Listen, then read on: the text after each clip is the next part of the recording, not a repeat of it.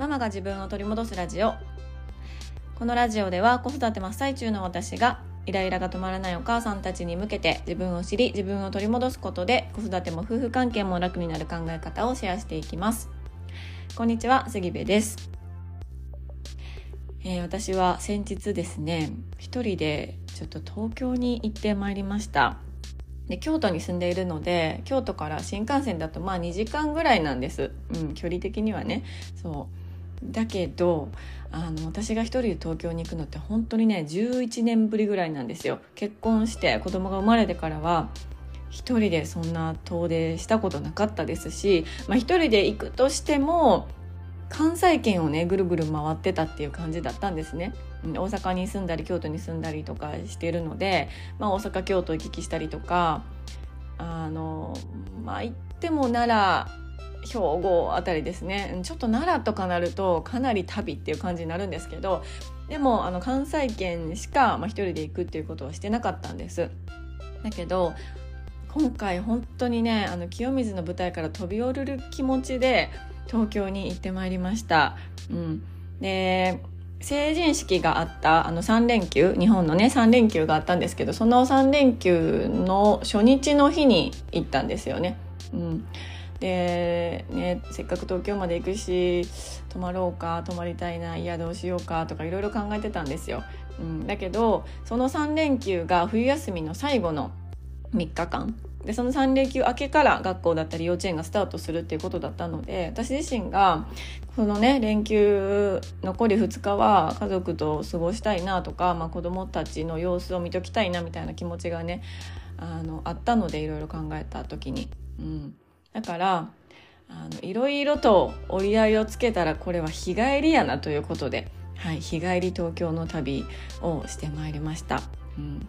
で他の人からしたらあのいや新幹線で2時間だし日帰りで東京に、まあ、お母さんだとしても行くことってそんなに大それたことじゃないって思われる方もいるのかなと思うんですよ。実際に私のあのママ友とかも大阪に住みながら新幹線で横浜とか東京に仕事で行ってで帰ってきて園長保育に入れてお迎えに行くみたいなね生活されてた方も、まあ、いたりしたから知っているからあのそんなに、ね、日本ってちっちゃいのでそんなに大それたことではない人もいるんじゃなかろうかとは思うんですが私にとってはもうねとんでもない高いハードルでした一人で東京に行くということが。うん、でこう母親になってから行動範囲がやっぱりねその近所とか、まあ、足を伸ばしても関西圏っていうことになっていたのもあってなんかね世界がすっごく狭くなってたんですよね。うんまあ、自分でその世界を狭めてたっていうのもあるんですけどだからいや東京なんてもうとんでもなく遠いわみたいな風にずっとあのここ10年間ぐらいは思っていたんですよ思っていたことに気がついたんですよね今回。うんでもいざ新幹線に乗るともうね2時間ぐらいでペッて着きますしで帰りもねあのペッて帰ってこれたんです。うん時間だけで言うと私これ実家に帰ったりするのとあんまり変わらないんですよ。うん、あの実家ちょっと京都の田舎なんですけどもあのなんだかんだ途中でねなんかトイレ休憩行ったりとか子供たちトイレさせたりとかちょっと渋滞したりとかあのしたら余裕でそれぐらいかかるんですよ。うん、だからいや私東京という存在をあまりにも遠い存在に勝手にしていたなっていうことにもね気づいたりもしました。うんでそんなことからですね、まあ、私のこの日帰り東京旅は本当にいろんなことを考える旅だったんです。うん、まあなんせ一人なのでぐるぐるぐるぐるいろいろ頭の中で考えられるじゃないですか、うん、そこに子供たちがいたり旦那さんがいたりするとやっぱりねみんなと喋ったりとかいろいろしないといけないことがあったりして、まあ、新幹線なんかで行ったらも騒がないようにねなんかもう必死みたいな感じになるからこ自分で何かを考えるとか感じ取るみたいなことも難しくなるんですけど一人だったので本当にあのいろいろなことを考えそして刺激を受けなんかめちゃくちゃ元気になって帰ってきました。うん、あの大体私出かけたりすると、すんごい疲れて帰ってくるんですよ。うんまあ、そこら辺の公園行くとかでももうなんかすっごい疲弊して帰ってくるんですよね なんか知らないけど。うん、だけど今回はね、新幹線往復4時間ちょっととかで東京でも歩きまくったしあのいろんな人にも会ったしすっごい刺激を受けただけど受けたからだと思うんですけど行きより帰りの方がねめちゃくちゃ元気になってましたもうアドレナリンが出まくってもう帰ってきても喋りまくるみたいなね 感じになってました。うんということで、まあ、そんなことから今日のテーマはですね「大丈夫ちゃんとお母さんやってる」というテーマでお話をしたいと思います。はいあのー、これはね、まあ、結論から言うと何が言いたいのかというとあのたまになんか私ってお母さんちゃんとやれてるのかなとかなんか私って母性なくないかとかなんとなく自分がお母さんであるということに関してこう不安に思ったりとか大丈夫かなみたいな風に思ったりすることってあるんじゃないかなと思うんです。で私もあの定期的にそんな気持ちになったりするんですよね。うん、だけどそんなことを感じた場合はあのもうちょっと反強制でもいいから子供たちとか家族から離れてみてほしいということなんですね。うん、なんでかっていうとあの今回私ね別に東京に一人でいたのってそのなんか大丈夫かな私ちゃんとやれてるかなって思ったから離れたわけではないんです。うん、あのお友達のスワローさんという方がいらっしゃってそのスワローさんはアートセラピーとかあの親子のねアートセラピーとかされてる方なんですけどそのスワローさんが東京の恵比寿で個展をされるっていうことだったんです。なのであのそれに行きたいなそれを見に行きたいなとかスワローさんに会いたいなとか、うん、っていう気持ちがすごく強かったのであの清水の舞台から飛び降りて行かせてもらったっていう、ね、経緯があるんですけど、うん、あのそうやって楽しい目的があってあの家族から離れて子供から離れて、まあ、一人旅をしたわけなんですけれどももうねなんかすっごく何でしょう。何を見ても何を食べてもうわこれ子供たちに見せたいなとかうわこれ旦那さんにも食べさせたいなとかなんかね一人でいるんだけどあのもういるんですよ家族が。近くに。家族の存在が。あの目には見えないけどなんか一緒に連れてきてるんですよ気持ち的には。うん、でそれをなんだろうなもうもうね行きの新幹線から感じたんですよね。うん、でちょっとあのなんていうのか行ったり来たりするんですけど私実はですね東京という場所がすごく怖かったんですね。というか東京に行くという行為がすっごく怖かったんです。うん、でなんでかっていうと、まあ、ただ都会だから怖いっていうわけではなくて私は長男をあの妊娠出産していなかったら東京で就職をするはずだったんです。うん、でもう結構話もなんか決まっていてなんか家どうするとか家どの辺にするみたいなことも考えたりしている時に長男の妊娠が発覚したんですよね。うん、なのであの今私は東京にいなくて京都にいて、まあ、その後は大阪に住んで、ね、このここ数年で京都に引っ越してきたんですけど、まあ、関西にずっとあので関西で暮らしてるっていうわけなんですよね。うん、だけどあの時私が長男を出産する妊娠する出産するっていうことが起きなければ本当は私って東京に今もいたかもしれないなって思ってるんですよね。うん、ってなるとなんとなく東京っていうのは私のそのもう一つの人生がこう繰り広げられていたかもしれない場所なわけですよ。うん、だからなんか東京に行ってしまうことでなんかそんな切ない気持ちを自分の中で強めてしまうような気がしてたんですよね。うん、何かこう達成できなかった自分みたいなものをもう一度こう感じてしまう、うん、なんかそういうすごく切なくてうーん何て言うのかな切ないことによってちょっと苦しくなるみたいな。でちょっと実生活に影響を及ぼしちゃうみたいなことがなきにしもあらずだなと思ってたんです、うん、だからすごく東京という場所に対してあの恐怖を感じていたしましてや一人で東京に行くなんて本当に怖かったんですよねこれがね家族でディズニーランドとか家族にちょっとなんか渋谷に行きますみたいな原宿行きますみたいな旅行だったらあの紛れるんですよ気持ちが。うん、なんか子供たちの行きたいところに行ってるしとか子供たちが行きたいって言うから子供たちを楽しませるために東京に行くんだからっていう風に、まあ、ちょっと言い訳できるんですけど一人で行っちゃったらそういう言い訳ができないんですよね。うん、だから正直そういう意味でも本当に怖かった。うん、だけどそれを上回るぐらいそのスワローさんの個展に行きたいなとかその絵をいつもインスタとかを通してね見たりしてるんですけど実際に見たいなとかその空気感を感じたいなっていう気持ちがあったからだから本当にスワローさんに背中を押してもらって勇気を出して東京に一人で行くっていう選択ができたうん、ですよね。だから本当になんかそういう機会をもらえたことには感謝しているしで結果ねやっぱ行ってよかったって思ったんですよ。本当に行ってよかった。うん。あのー、これが、まあ、さっきの冒頭の話ともつながるんですけど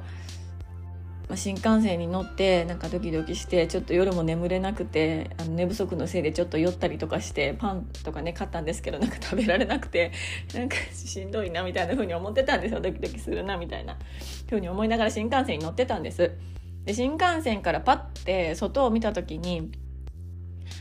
あれどこぐらいかな？奈良とかかな？まだ奈良ですよ。まだ関西ですよ。奈良の山が見えたんですよね。でその山のてっぺんに雪が積もってたんです、うん、で私たちが住んでいるところから見える山の上には雪って降っていなくってだから子供たちも山の上に雪が降っている状態ってまだ今年この冬見てないんですよ、うん、だから私はその雪が積もっている山を新幹線の中からパッて見てうわ雪積もってるあれ子供たちに見せてあげたいみたいな。えちょっと雪積もってるやんみたいな風に思ったんですよね。うん、でちょっと新幹線早すぎて写真とかは撮れなかったんですけどうわこれちょっと子供たちに帰ったら言わなって思ったんです。でそう思ったそのすぐ後にえでも私って多分子供がいなかったら子供を産んでいなかったらあのただ雪が積もっている山を見てこんなにも豊かな気持ちになってなかったよなって思ったんです、うん、ただの山を見てあの山のこと誰かに伝えたいっていう存在がいるってこと、まあ、旦那さんもそうだし子供たちもそうなんですけどなんかただただの山ですよ。本当に別になんか有名な山でもない。もう富士山でもない。富士山ならまだわかるけど、富士山でもない本当になんかそこら辺にあるような山を見てそれに雪が積もってるのを見てうわこれ子供たちに伝えたい見せてあげたかったって思う自分がめちゃくちゃ嬉しかったんですよ。うん、なんか私はあの親になって子供が生まれて正直ねなんか今はそこまで思ってないですけどなったばっかりの時ってなんか失ったものばっかりだなって思ってたんですね。うん、特にあの女性は失うものばっかだなって思ってたんですよ。うん、あのね言ってしまえば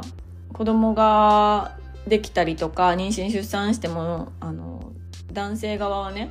働き続けることが可能だしそれに対して体調が悪くなったりすることも、ね、ないですし、ななんかすごくこの女性側が失うものって本当に多いよなって感じていた時期も結構長くあったんですよね。うん、だからなんか失ったものばっかりだなって思ってたんですよ。うんま、時間だったりとか体力とか気力とか、まあ、キャリアとかもそうですけどなんか、あのー、そんな風に思っていた時期もあったでもなんかもし私がその子供たちを育てるっていうことをしていなかったらこんなにも豊かな気持ちって持てなかったなって思ったんですよ。だから私って別に失ったものばっかりじゃやっぱりなかった、うん、それと引き換えに得たものって本当になんだろうな。なんかかけがえのないものって言ってってしまうとちょっと言葉が軽い気がする、うん、なんか本当に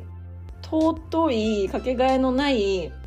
なんかこの豊かな気持ちみたいなものを手に入れたんだなってなんかめちゃくちゃ感謝の気持ちが湧いてきたんですよ。その子供たちの存在とか家族の存在とかね、うん、なんかこんな まだ言うんですけどこんなどうでもいい山見てこんな気持ちになれるってないでって思ったんですよ。本当にね。うん。でもこれってあの子供と離れなかったら家族と離れなかったらあのしかもこんなあの長い距離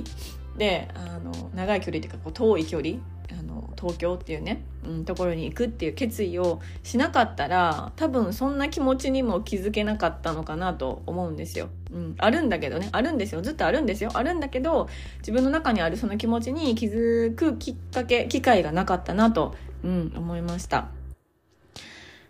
え私あの長男をね出産した時とか本当になんかもう大変すぎて正直ねあの可愛いと思える時間が本当に短かったんですよ。うん、なんかみんな周りは可愛い可愛いって言ってくれるんですよ長男のこと、うん、だけどいやいやもう可愛いとかちゃうからみたいな風に思ってしまってた時期が結構あったんですよね、うん、だけどそんなこと口が裂けても言えなかったしいや母親なんだから我が子は可愛く思うべきでしょみたいな、うん、風に思っていたしでもそんな中で自分の中でも葛藤があっていや私ってほんまに母性ないんちゃうかなとかなんかサイコパスなんじゃないかなとかいろいろあの口にできない悩みみたいなものをこう抱えたりしてたんですよね、うん、実は。うん、だけどいやいやあるあるってもう私母性あるやんってめちゃくちゃあるやんってだってこんな山見てあのね子供たちに見せてあげたいとか思うんやでめっちゃお母さんやんって思ったんですよ。うん、で大丈夫大丈夫もうちゃんとお母さんやってるわって思えたんですよね。うん、まあもうねあの本当にあの抜けてるところはいっぱいありますよ。もう今日だってなんか本当は始業式の日にあの鍵盤ハーモニカをね末っ子に持たせないといけなかったんですけど鍵盤ハーモニカのホースだけがちょっと全然届かなくてずっとそれを忘れて放置してたんですよ。そしたらもう先生にあの「明日鍵盤ハーモニカ使いますので必ず持たせてください」みたいなねメモ書かれたりとかして「もうほんとすいません」みたいな。もうすっかり忘れてましたみたいな。しかもホースまだ届かないっていうね。なんかそういうもうねどうしようもないところもたくさんあるんですけどでもどうしようもないながらにちゃんとお母さんやってるわって思ったんです。そう。だからもしなんかお母さんちゃんとやれてるのかなとかなんか大丈夫かな私とかなんか全然子供のこと可愛く思われへんねんけどどうしようみたいな人がいたらちょっと一旦無理やりでもいいから離れてみるっていうのは本当にあの有効なんじゃないかなと、うん、思います。まあ、これねよく言われてることですよいろんな人にも言われるしそれこそ保育士さんとか保健師さんとかあの地域のね、そういう子育て支援の方とかにもよく言われるんですよ。子供から離れてみてみたいな、うん、でもいやそれが無理やからって思ってたんです私も、うん、だけどもうなんかその方法をどうにかこうにか探して離れてみると離れないと感じられないこととか離れないと得られない気持ちみたいなものも必ずあるなと思うんですよね。うん、そう。なのでね是非ちょっと、うん、そんな方がいたら一旦もう本当にあの一生懸命離れるっていうねあのことをしてみてほしいなと思います。うんまあ、ちょっと余談ですけど私これね子育てやみ散らかしてた時に離れてみてって言われて実際に1日半日ぐらいかな離れた時にリフレッシュできると思うきやうわもう帰らなあかんって思った時があったんですよ。ね、みんなが離れろ離れろって一人にの時間を作った方がいいって言うから一人の時間を作りましたと。作ったんだけどえもう帰らなあかんやん。また現実待ってるやん。しかも帰ったら部屋ぐちゃぐちゃやろ。この半日の間でできたことをあの次の日とかその日の夜とかにあの結局やらないといけなくってその休んだ分大変なのは私やんって思ってた時もあったんです、うん、そういう時もあったんです。そう。で実際にそうなんです。いろいろあのねなんかうわこれ。うわみたいな。うわこれしわ寄せ来てるぞ。みたいなこともあるんですよ。あるんだけどあのそういう時は今私があの時を振り返って思うのはいや物理的に一人になる時間が少なかったっていうことと一人になる回数っていうのが少ないからあのまだそこの離れてうわこれ子供たちに見せたいなみたいなところの気持ちまで自分がこう上がりきれてないっていう、うん、ことなのかなと思うんですよね。そうだからあの難しいと思うんです本当にね各家族がこんなにも進む世の中であの子供たちを置いてお母さんが一人になることすらも難しい世の中だと思うんですだけどそれって本当にねあの自分のためでもあり家族のためでもあり子供たちのためにもなる、うん、かなって本当に今回のあの旅を通して、うん、感じました。でちょっとここからもっと話したいことがあるんですけどちょっとそれに関連する映画の話をしたいんですけれどもとっても長くなりそうなので続きは明日またお話ししたいと思います。最後まで聞いてくださって本当にありがとうございます。ご意見ご感想あなたのエピソードなどがありましたらぜひ LINE の公式アカウントからメッセージを送っていただけたら嬉しいです。URL は概要欄に貼ってあります。では今日も素敵な一日になることを願っております。